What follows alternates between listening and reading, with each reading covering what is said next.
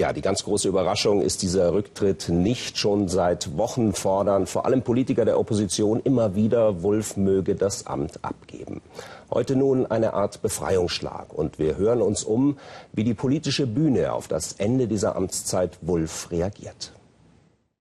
Beim Vorwahlkampf in Kiel erfuhr die Führung der Linkspartei vom Rücktritt Wulffs. Reichlich spät, kommentierte Fraktionschef Gysi, das Amt des Bundespräsidenten sei durchs Aussitzen beschädigt. Das Vertrauen der Bevölkerung, das es bisher immer gab in das Staatsoberhaupt, ist jetzt wirklich eingeschränkt.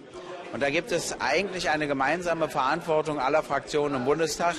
In einer solchen Situation müssen wir auf Parteigeplänkel, Zankerei und alles sowas verzichten und müssten sagen, können wir uns nicht auf eine gemeinsame Kandidatin bzw. einen gemeinsamen Kandidaten verständigen. Von einer Beschädigung des Amtes sprechen auch die Grünen. Sie werfen Wulff Uneinsichtigkeit vor und loben die Erklärung der Kanzlerin, möglichst einen gemeinsamen Kandidaten zu finden. Ich begrüße es, dass die Bundeskanzlerin offensichtlich einen Lernprozess durchgemacht hat und nicht wie beim letzten Mal einen Kandidaten ausgesucht hat, der primär dem parteipolitischen Interesse bzw. dem Koalitionsinteresse gedient hat.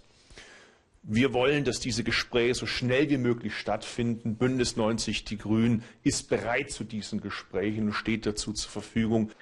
Ob die Grünen noch einmal Joachim Gauck vorschlagen werden, blieb heute offen.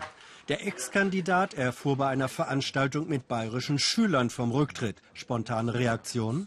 Die Erwartungen vieler Deutscher haben sich äh, leider erfüllt. Aber ich will es, äh, also mit dem Rücktritt meine ich, äh, weil äh, tja, dadurch eine neue Unsicherheit entstanden ist. Ich will das nicht kommentieren. Geben Sie mir einfach noch ein wenig Zeit.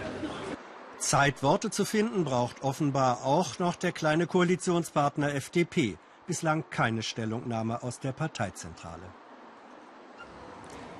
Da haben wir doch historische Stunden erlebt. Zum ersten Mal in der Geschichte der Bundesrepublik sollte die Immunität eines Staatsoberhauptes aufgehoben werden. Die Staatsanwaltschaft Hannover hat diesen Schritt gestern Abend beim Bundestag angekündigt. Was genau wirft die Justiz Wulff vor? Blicken wir noch mal in die Akten. Die Staatsanwaltschaft Hannover heute Vormittag. Von hier aus kam der Antrag, die Immunität des Bundespräsidenten aufzuheben, weil sie gegen Christian Wulff ermitteln will. Ihr Verdacht? Korruption. Auslöser für diesen Verdacht sind die Beziehungen zu ihm, dem Filmunternehmer David Gronewold. Denn Gronewold bekam 2006 für eine seiner Filmfirmen, für die er in diesem Gebäude in Hannover Büros anmietete, die Zusage für eine 4 Millionen Euro Bürgschaft vom Land Niedersachsen. Außerdem soll sich Christian Wulff für Steuervergünstigungen von Filmfonds eingesetzt haben und die gehörten damals zum Geschäftsmodell von David Gronewold. Im Gegenzug könnte sich Gronewold beim damaligen niedersächsischen Ministerpräsidenten Wulff mit Urlaubseinladungen nach Sylt revanchiert haben, so eine der Vermutungen. Wulff will aber immer in Bar zurückgezahlt haben, einmal fast 800 Euro in Bar, einmal mehr als 1500 Euro. Außerdem steht eine Einladung nach München zum Oktoberfest im Raum und Gronewold hatte seinem Ministerpräsidentenfreund ein Firmenhandy überlassen. Telefonkosten rund 900 Euro. Ein korruptes Geben und Nehmen zwischen dem damaligen Ministerpräsidenten und seinem Unternehmerfreund vermutet deshalb jetzt offenbar die Staatsanwaltschaft Hannover. Über diese Pressemitteilung teilte sie mit, sie sehe jetzt zureichende tatsächliche Anhaltspunkte und somit einen Anfangsverdacht wegen Vorteilsannahme und Vorteilsgewährung. Diesem Verdacht wird die Staatsanwaltschaft Hannover nun weiter nachgehen. Erste Akten zum Themenkomplex Filmbürgschaften sind bereits am Mittwoch aus der Staatskanzlei hierher gebracht worden. Ja, viele der Vorwürfe zielen auf die Zeit von Christian Wulff als Ministerpräsident von Niedersachsen. Deswegen wollen wir jetzt dorthin blicken und fragen, wie reagiert denn das zweitgrößte Bundesland auf die letzten Ereignisse? Thorsten Habke in Hannover, guten Tag erstmal. Ging, ging da heute kurz nach 11 Uhr ein Ruck durch das Bundesland? Welche Reaktionen konnten Sie denn beobachten? Ach, ich glaube, dass es kein Ruck war, aber natürlich hat man auch hier in Niedersachsen sehr gespannt verfolgt, äh, wie Christian Wulff reagieren würde und hatte auch schon erwartet, dass es dann zu diesem Rücktritt kommt. Und dann kamen eben auch wenig später die ersten politischen Reaktionen, die interessanterweise in einem Punkt bei SPD und CDU gleich waren, nämlich beide Parteien äußerten ihren Respekt für diesen Rücktrittsschritt. Die CDU verband das aber noch einmal mit einem Lob für das, was Christian Wulff in Niedersachsen geleistet habe, aber auch in Berlin, während die SPD dann doch dazu zufügte, eigentlich sei dieser Schritt überfällig gewesen und er komme zu spät. Das auch die Reaktionen der Grünen, die diesen Rücktritt unvermeidlich finden, aber eben viel zu spät. Und die Linke haben, äh, ist der Meinung, dass sich Wulff als Staatsoberhaupt disqualifiziert habe. Dass die Reaktion aus dem politischen Raum ganz interessant ist, noch eine Reaktion aus der Wirtschaft. Äh, der Gesamtmetallarbeitgeberverband Niedersachsen Metall sprach nämlich von einem quälenden Prozess, der jetzt beendet sei. Niedersachsen sei extrem belastet belastet gewesen durch die Vorwürfe gegenüber Christian Wulff. Der Verzicht auf das Amt sei konsequent gewesen. Also doch sehr viel Distanz in dieser Erklärung aus der Wirtschaft, aus diesem einflussreichen Wirtschaftsverband. Das ein interessante, eine interessante Reaktion. Mhm. Thorsten, der jetzige Ministerpräsident McAllister gilt ja auch als Ziehsohn von Wulff. Hinterlassen diese Affären Blessuren bei ihm? Das ist die offene Frage. Bisher hat er sich im Grunde genommen kaum zu den Vorwürfen geäußert. Er hat immer mal wieder in Nebenbemerkungen deutlich gemacht, auch durch seinen Sprecher deutlich machen lassen, er pflege einen anderen Stil. Er hat ja zum Beispiel diesen umstrittenen Nord-Süd-Dialog, ähm, diese große, dieses große Fest von Wirtschafts- und Kultur- und Kunstvertretern mit der Politik beendet das Christian Wulff ja noch durchgeführt hatte und das dann zu den Ermittlungen gegen seinen Pressesprecher Olaf Gläsiker führte. Also äh, David McAllis hat immer deutlich gemacht, er pflege einen anderen Stil, aber er kann sich eben auch nicht ganz von Wulff distanzieren, weil sie politisch eben doch an einem Strang gezogen sind und natürlich auch die CDU in Niedersachsen erwartet, dass man jetzt nicht äh, Wulff völlig verdammt. Ähm, insofern hat er da einen Weg versucht zu gehen, äh, der vorsichtigen Distanzierung, äh, ohne sich ganz zu distanzieren. Heute hat er sich noch gar nicht geäußert. Gestern Abend gab es nur die dürre Mitteilung zu dem Verfahren der Staatsanwaltschaft, dass man sich dazu nicht äußere. Und zum Rücktritt, wie gesagt, von dem Ministerpräsidenten heute noch kein Wort. Letzte Frage noch. Hat die Justiz vor Ort, also die Staatsanwaltschaft Hannover, aus eigenen Stücken gehandelt oder hat da vielleicht jemand eventuell Druck gemacht? Nein, das glaube ich nicht. Diese Staatsanwaltschaft hat auch in der Erklärung gestern schon deutlich gemacht, dass sie allein und unabhängig diesen Schritt gegangen ist. Und aus dem, was ich auch höre, gab es natürlich Kontakte. Das heißt, natürlich hat man das Justizministerium zum Beispiel informiert. Aber die endgültige Entscheidung, die ist vom leitenden Staatsanwalt alleine getroffen worden. Äh, er hat sich mit seinem Team besprochen und hat am Ende gesagt, nein, ich sehe diesen Anfangsverdacht. Das war seine Entscheidung und die ist von niemandem beeinflusst worden. Dankeschön, Thorsten Habke aus Hannover. Ja, nach nur eineinhalb Jahren zieht demnächst wieder ein neues Staatsoberhaupt in das Schloss Bellevue mitten in Berlin ein. Jetzt aber erstmal der Auszug von Christian Wulff und auch der Moment, in dem wir den Lebenslauf des CDU-Politikers studieren. Wer war Wulff? Es ist der Höhepunkt einer wechselvollen Karriere. Erst im dritten Wahlgang wird Christian Wulff im Juni 2010 gewählt.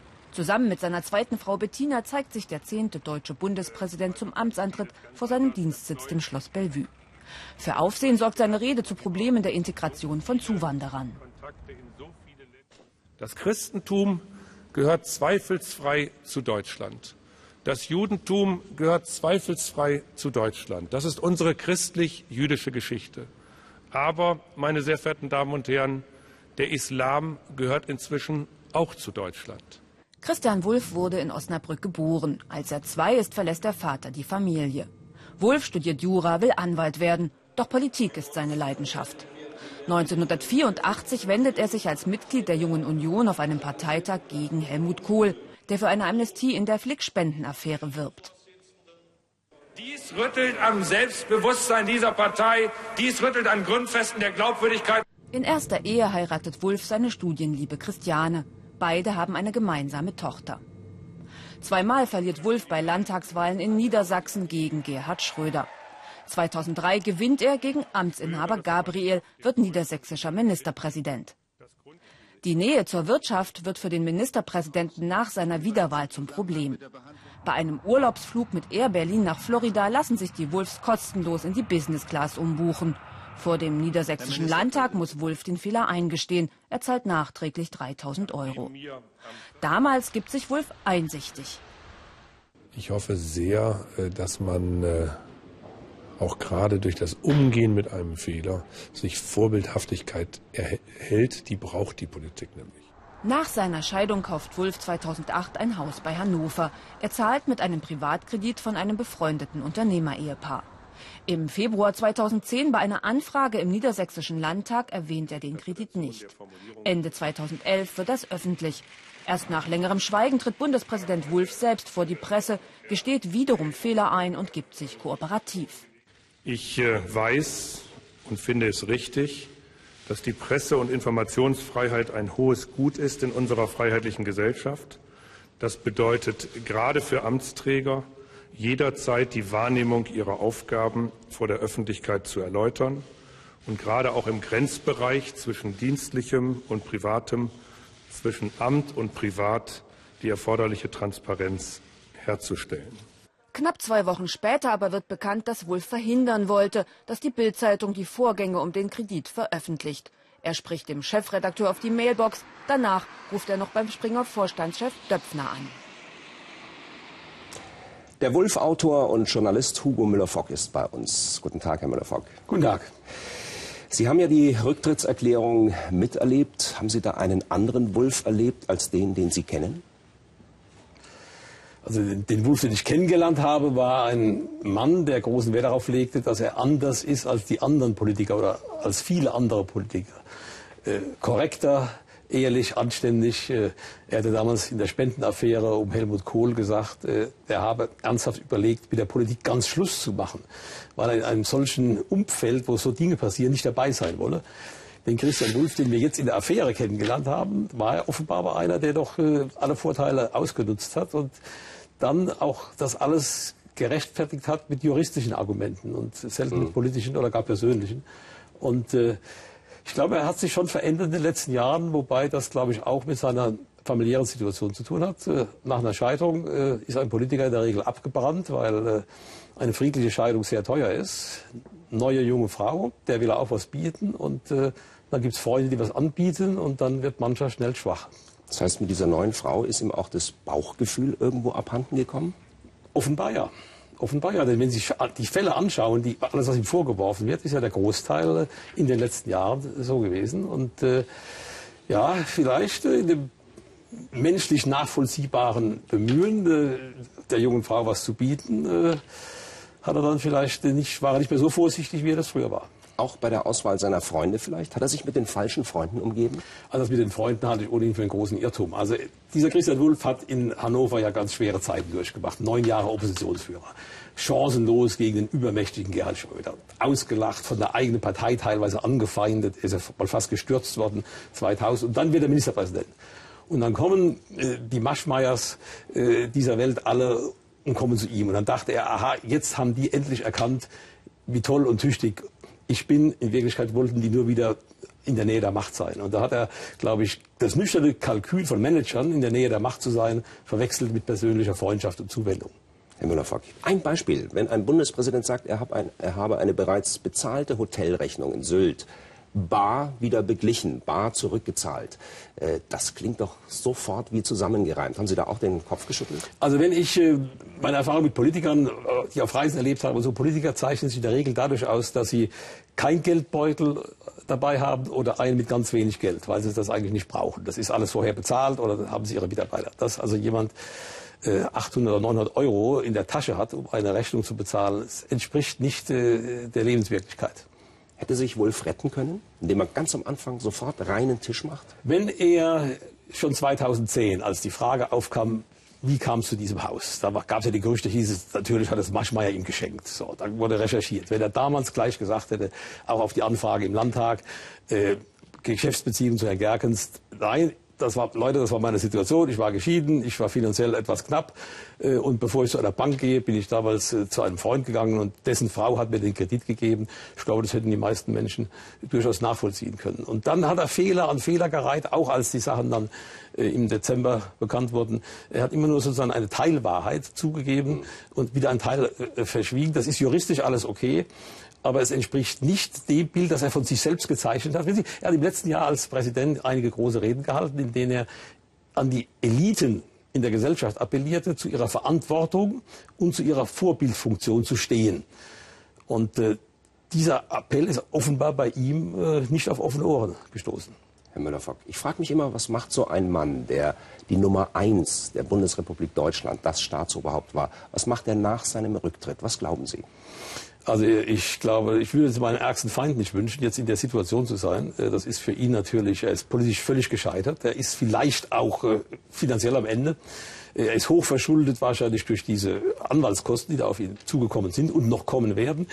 Und wenn dann noch im Rahmen dieser Neiddebatte, die wir gerne führen, ihm unter Umständen der Ehrensold nicht gezahlt wird, äh, dann ist er jemand, der in einer, persönlich in einer ganz schlimmen Situation ist und eigentlich ohne Perspektive ist. Also es kommen vielleicht noch schwerere Zeiten auf ihn zu. Dankeschön, Hugo Müller-Fock.